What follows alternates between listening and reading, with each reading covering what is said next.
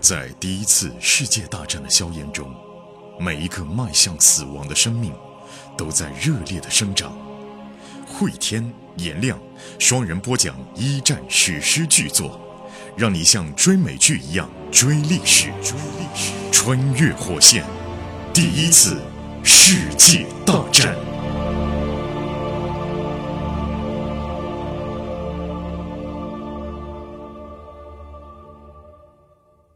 穿越火线一战，各位好，我是颜亮，我是回天。前情回顾，时间线已经来到了一九一八年的夏天，同盟国一方开始发动他们的总攻势了啊！对他们来讲是孤注一掷，成败在此一举。对于协约国一方来说呢，面临着巨大的考验，就能不能够守住。唯一的好消息是，美国人来了。美军已经赶到了正面战场。沃尔特现在还是蛮兴奋的，尽管说伤亡惨重，但是战略卓有效果。德国人攻击了敌人的薄弱部分，移动迅速，将强势力量留到以后再说。呃，先把别人分割成几块。在二战的时候呢，这种闪击战是用坦克完成的。在一战末期，其实这种战术已经颇有成效了啊。德军夺取领土的速度要超过一九一四年大战爆发以来的任何时期。最大的问题是什么？就是德军每次占领了某个食物储备点以后，就会停止前进。后来沃尔特放弃了，他也不阻止手底下的人吃东西，甚至后来不阻止手底下人喝酒了。我们经常看到的情景啊，就是士兵们席地而坐，在那边把鸡蛋敲开来吃生鸡蛋，同时往嘴里面塞蛋糕、火腿，另外举着酒瓶子狂喝，任凭一颗颗炮弹在周围落下，子弹在。头顶上呼啸而过，其他的军官也经历着类似的事情。曾经有人试图举枪威胁下属，但是反而会激发下属哗变。他这么玩命，他就没有补给，就这么玩命嘛。补给没有之外，整个春季攻势还是有重大胜利的。沃尔特手底下的战士们一个个精疲力尽，也非常高兴，毕竟打了四年的仗嘛，眼见着要胜利了，要画句号了。在占领了索姆河以后，鲁登道夫。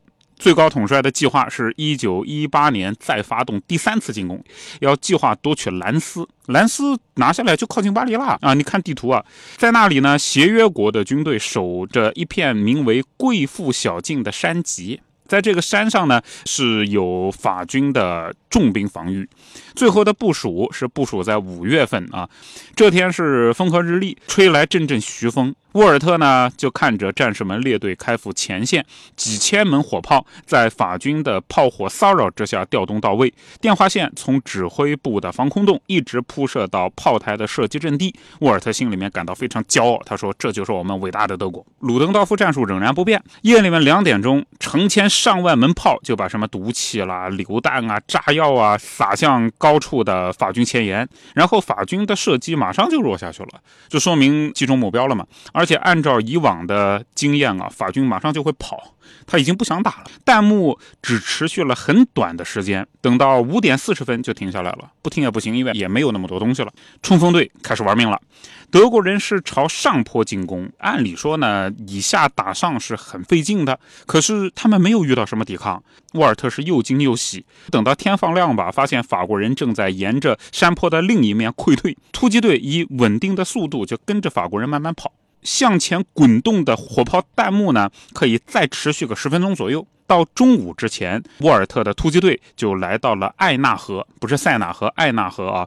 有不少的农民摧毁了他们的收割机，烧掉了谷仓里面收获比较早的那种农作物。但大多数的人呢，逃离的时候还是匆忙的，也就给德国人还是留下了粮食。德国人疯狂的吃东西啊。此刻的这个英法联军，尤其是法军，已经无心恋战，哗变了不少，毫无战心。基本上就想快点结束。沃尔特手底下的五百号人马一个营的队伍，在午后穿越了一座桥梁，而且沃尔特穿越桥梁的时候觉得不可思议，法国人没炸桥，他们在河的另一侧就扎营了。算起来，一天之内推进了二十公里。第二天停一停啊，等待更多的部队赶上来。第三天继续往前，等到了五月三十号星期四，来到了马恩河北岸。从星期一开始算，到星期四，他们推进了五十公里。当然，不好的预感也来了。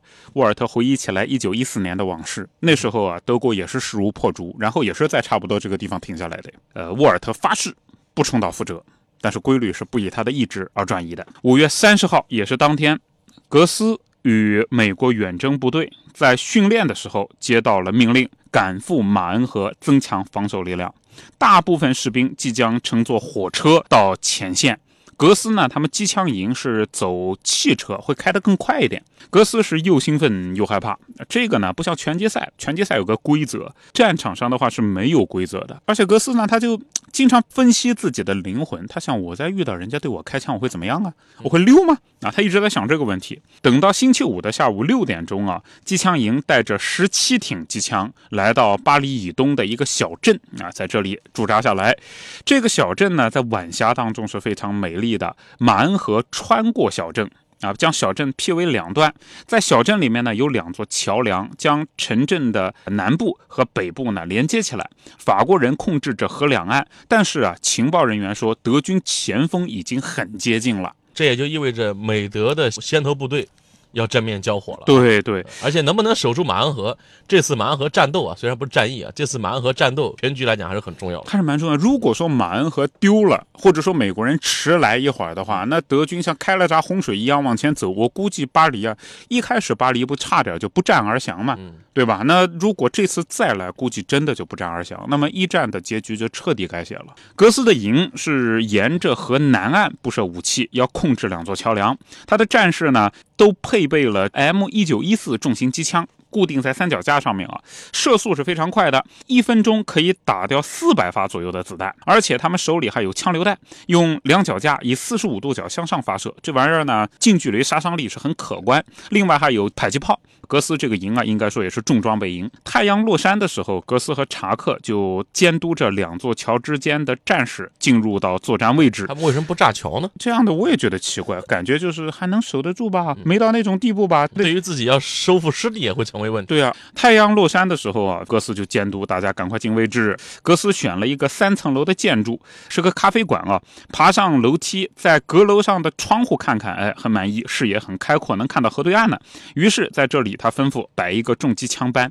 其实格斯在下命令的时候吧，提心吊胆，手底下呢中士他是有作战经验的，他就觉得是不是中士会嘲讽自己啊？但没有，中士很满意啊。格斯也对于自己很满意。接着他又在三个类似的位置布置了三挺机枪，在给迫击炮寻找合适的掩护时候啊，他就发现呢，在河岸上有一个砌砖的船屋。他就想呢，这个区域到底是我管还是查克管？这个搞不清楚。但这个地方必须要摆人呢，于是他就去找查克了。查克在九十多米以外的堤岸上面啊，正拿望远镜朝水上面窥视。他朝查克那边走了几步，就听见一声可怕的爆炸。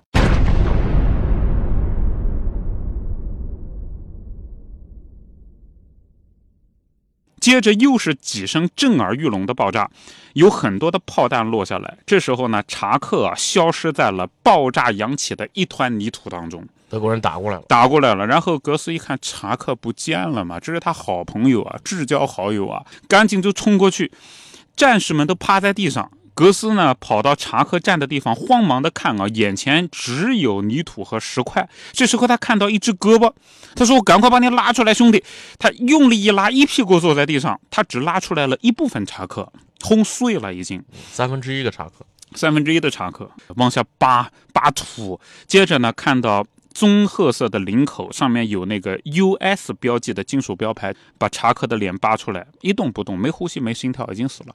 格斯心里面是乱作一团，你知道吧？那到底该怎么办呢？他就拼命回忆教科书里是怎么写的。遇到这种情况，首先呢，你不能救人；再说他人已经死了，你赶快要指挥其他的战士，有中士、下士都盯着他，有人对他吼觉得。赶快想办法！于是呢，格斯就站起来，布设武器是要赶快完成的。查克的连队啊，我得把他接过来，我得指挥。然后呢，格斯就恨得咬牙切齿，说：“你们杀了我的好朋友，我要你们全部都下地狱。”他指着负责迫击炮的中士，他说：“呢，这样这样这样，对面啊，你看啊，有一个酿酒厂和马棚之间的小的巷子，你在那边给我放三挺迫击炮。还有，找了一个中士，看见旁边那个平房没有？那里。”加一挺机枪，中士赶快打断他。哎，这样不好。那个是个汽车修理厂，下面可能有燃油槽，反应打中容易爆了。对对对，哥斯说，哦，对对对，你说的非常好。哎，各位啊，都要跟他学啊。我说的不对，你们要讲的。去教堂那个塔楼吧，塔楼下面估计只有赞美诗集，那个是没事儿的。余下的几个跟我来，我们找个地方掩护起来，再看看有什么地方可以摆武器。他们穿过马路，走到街道尽头，在建筑物后面，要么是过道嘛，要么是小巷嘛，炮弹就频繁的落下来。最近的一颗是炸开了一大堆的肥料烟尘，溅了格斯一身。他匆匆的跑过小巷，反正呢就是想办法。要安排手底下的战士把机枪放在最高最结实的地方，把迫击炮呢放在花园里头或者放在小巷里头，让射击的时候能够留出角度。转眼天就黑了，这时候德军还没来，还是在火炮轰击啊！大量的火力横扫整个镇子，而且格斯非常沮丧的发现呢，自己已经失去了三个机枪班，就光轰。他十七个机枪班嘛，已经失去了三个了。午夜时分，格斯呢回到了营部，营部的上校正在这边和法国军人在一起开会呢。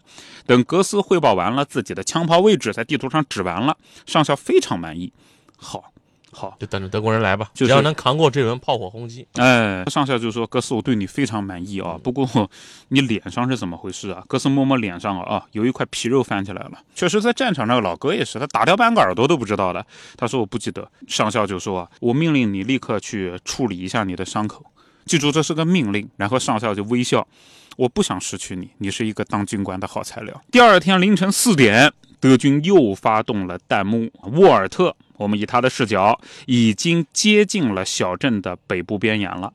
以沃尔特想啊，最近几个月这个法国军队抵抗软弱无力，估摸着这次也一样。按照以往呢，他应该是绕过去，但这边没法绕啊，你得过河啊，你过河只能从桥上过去啊，对不对？沃尔特正面的要跟格斯杜啊率领的美军要交火了，嗯可是好朋友啊。对，而且格斯可以说是沃尔特这个小家伙最好最好过命的交情。等到格斯发现呢，别墅和小型农场出现在自己眼前了，就已经接近桥，接近市中心了啊。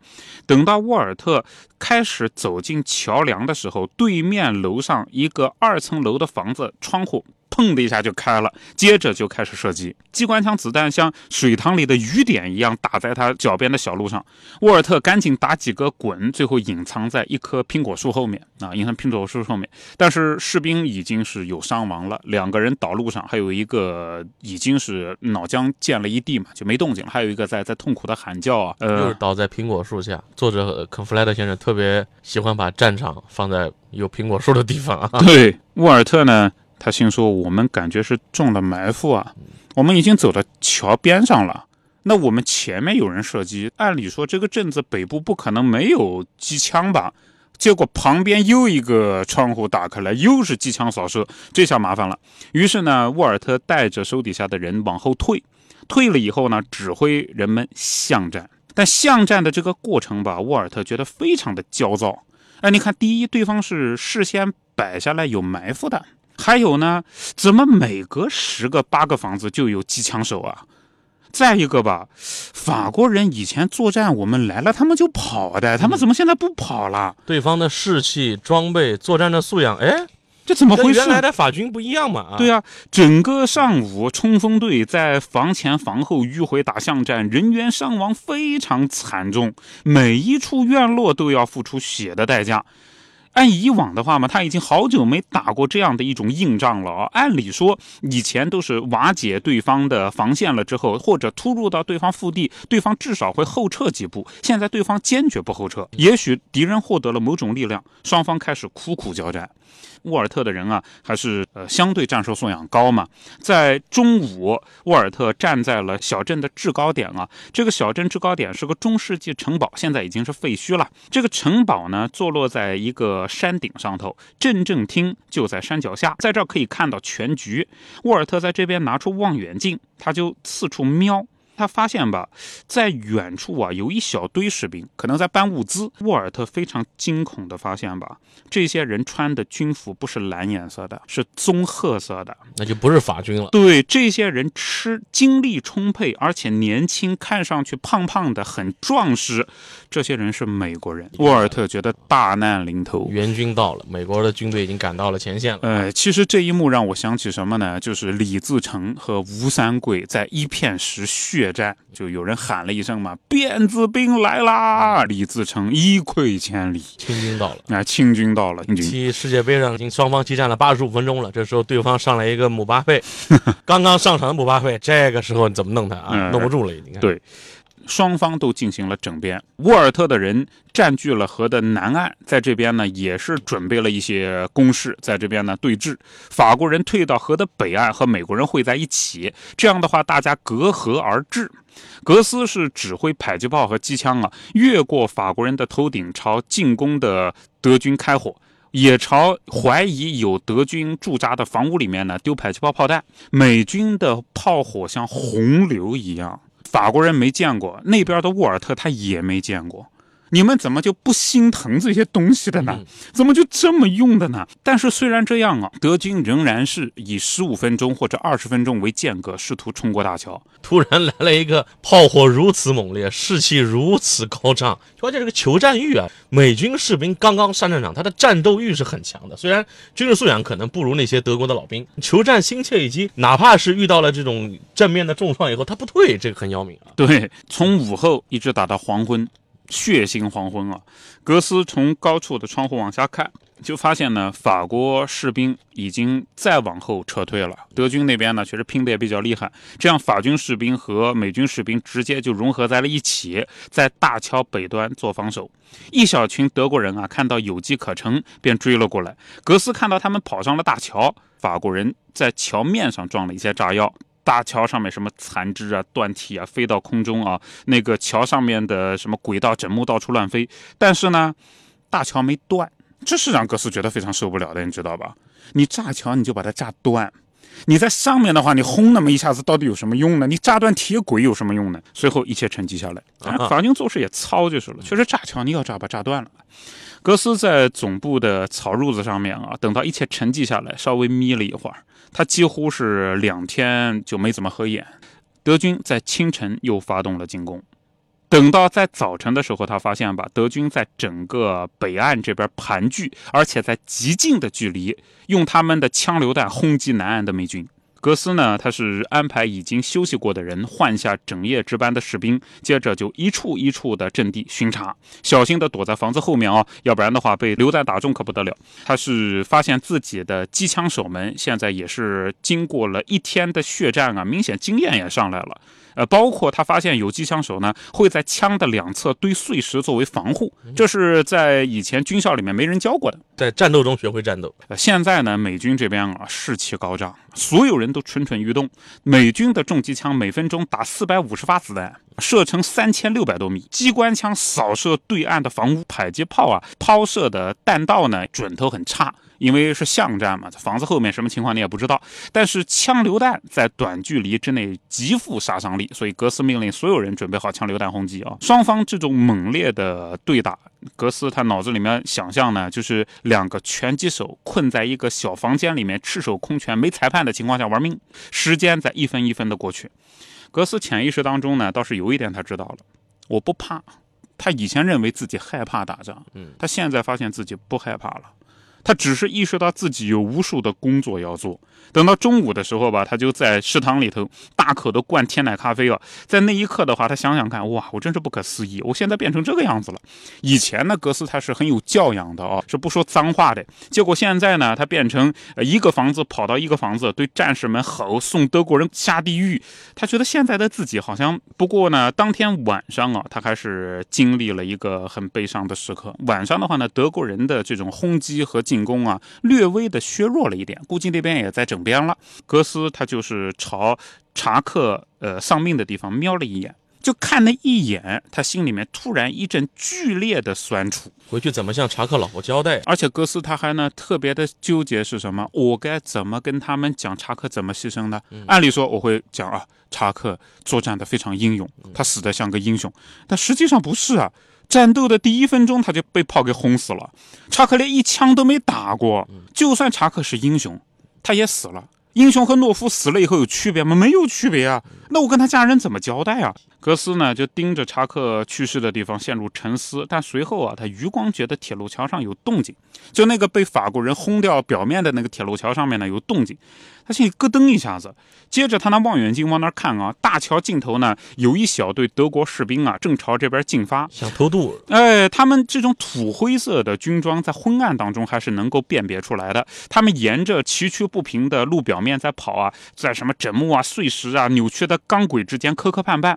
这些人的头盔一看那个眉斗形嘛，步枪背在肩上，两个手各拿一个手榴弹，一看就是德国突击队。格斯就跑向最近的一个机枪架设点，看大桥那边德国人瞄准。射击。接着，他指着另外一个战士啊，去向总部报告情况。东部桥上又有德军进犯。然后呢，他就吩咐所有人朝大桥开火。其实呢，在这儿啊，格斯他心里还是比较有底，扛了你那么多轮了，我现在再履行一下程序呗。对于德军来讲啊，这一轮的敢死队的偷袭算是最后一招了。不到最后时刻，不会用这样的一种玩命的方式来拼的啊。对，说明炮火对峙对于德军来讲，他们已经坚持不下去了。是的。那格斯呢，就拿着望远镜往桥上看啊，看德国人一个个被撂倒在地，然后格斯自己也拿出步枪准备射击，但是这时候他就看见一个高个头、穿少校军服的人，那个人熟悉的让自己心里面发抖，说这个人嘛到底是谁？然后他枪就没扣，你知道吧？但是他也没喊停火，这时候你也不能喊停火啊。于是他看到那个高个子的德国军官啊，少校啊，身上喷出了血雾，跌倒在地。沃尔特。沃尔特，那德国的炮火掩护呢？后来也给喊过来了，突击失败了，人他们要抢回去。等到桥上出现了担架队，美国这边美军射击暂停，德军射击暂停，担架队将还活着的人带了回去啊。马恩河，马恩河了，收住了。格斯就自言自语说：“万能的上帝啊，我们击败了他们。”还有那个人究竟是谁啊？对于德军来讲，有大麻烦了。进攻一旦停止，对于整个德军来讲，就意味着失败。失败啊！新进补给上来的美军，确实呢，从装备上、作战的士气上，给了协约国一方极大的鼓舞，也阻止了德军的进攻。这一轮战场的僵持，对于德国来讲，可算是噩耗了。嗯，噩耗。好，那么对于整个战局会产生什么样的影响？我们在下集当中跟各位继续来讲述《穿越火线》一战。这集就到这里。节目的最后，告知大家一个好消息。继一战后会天颜亮的两档新节目《永恒的边缘》《冷战的权力游戏》，还有《世界的凛冬》二战的权力游戏都已经上线。从一战的硝烟弥漫到冷战的两极对抗，二十世纪人类的故事得以完美落幕。大家可以在喜马拉雅搜索“冷战二战”即可找到新节目。同时，我们还组建了高级 VIP 群。您可以添加火线助手拉您入群，微信号就是火线的全拼加二零二，也就是火线二零二。慧天和颜良老师会在群内与大家交流，同时群里也会发送各种福利、新节目抢先听、节目周边等等，我们在群里等你。